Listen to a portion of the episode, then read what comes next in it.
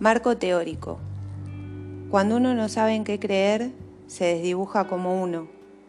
Y aún cuando en un primer momento siente miedo, ineludiblemente entiende que forma parte del universo y se vuelve a dibujar, pero esta vez más amplio, más universal, más ser y menos humano.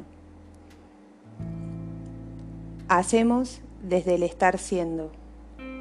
Me arriesgo a decir que antes de empezar a escuchar este podcast, ya estaba sosteniendo pensamientos acerca de lo que estabas a punto de escuchar. Filtros a través de los cuales vamos a hacer nuestra valoración de lo que acontece, solo para confirmarnos en quiénes estamos siendo.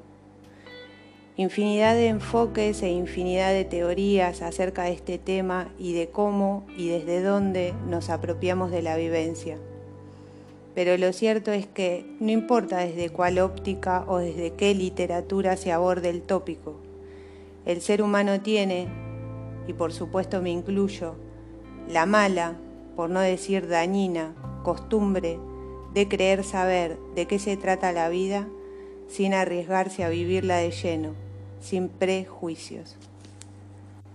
La vida entendida como una experiencia transformadora que nos enriquece a cada latido de corazón, nos pone en una encrucijada, porque para vivir deberíamos de mantenernos permeables a la duda, a la incertidumbre y a lo que denominamos caos.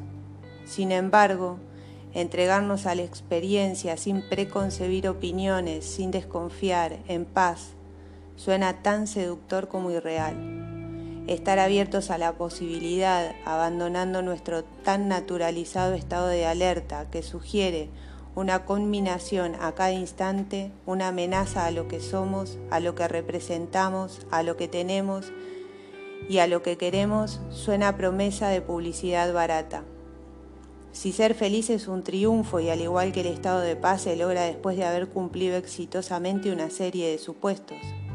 Y si no, y si estar en paz sencillamente implica estar en paz, y si ser feliz simplemente requiere sonreír sinceramente agradecida, pero ¿cómo?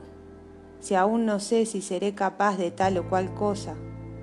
Cada conquista de lo que creemos nos conducirá a la plenitud puede traer aparejado un instante de alegría, pero la realidad es que una vez conseguido ese laurel, sentiremos temor de perderlo, y por lo tanto empeñaremos nuestro futuro, no solo planeando acciones que nos permitan proteger esa victoria, sino que además, y por malformación humana, iremos tras otras cuestiones que nos prometen nuevamente más y mejor dicha. Lo irónico es que no visibilicemos la contradicción de base que plantea el hacer desde la carencia.